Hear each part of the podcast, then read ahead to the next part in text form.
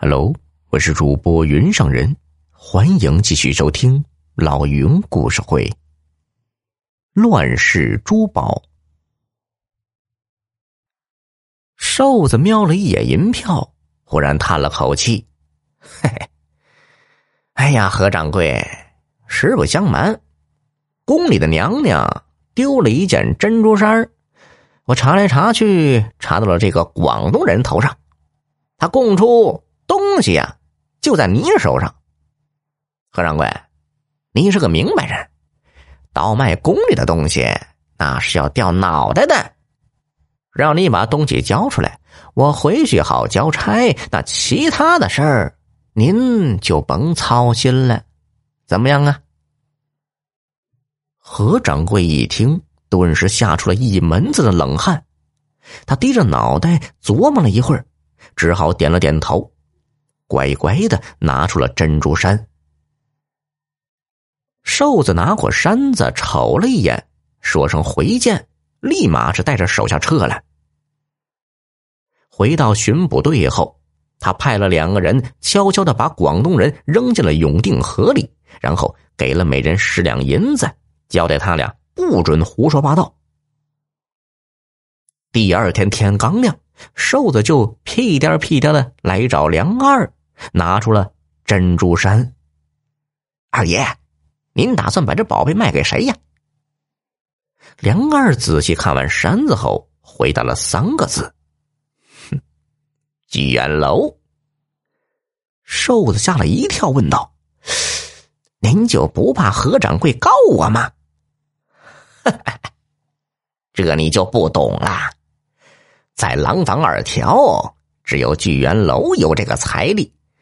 事情由他而起，自然因他而落呀。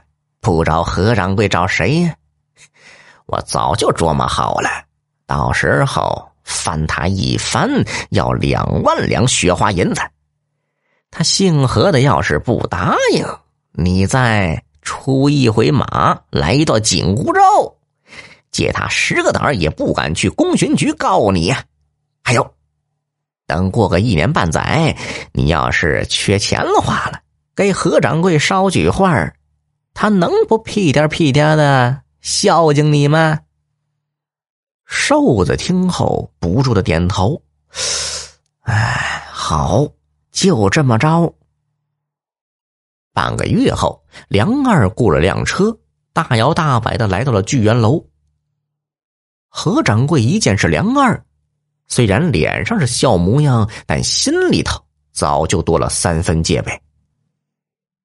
梁二似乎看出了他的心思，微微一笑，说道：“何掌柜，我是无事不登三宝殿呢。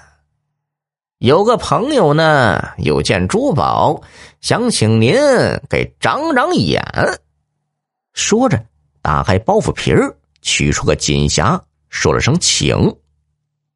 何掌柜走近一看，立马就愣住了。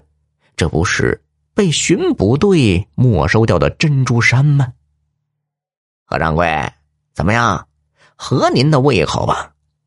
要是喜欢呢，就留下呗。何掌柜慌忙的摇了摇头，说道：“哎呦，对不住您了，您还是找别人吧。” 何掌柜。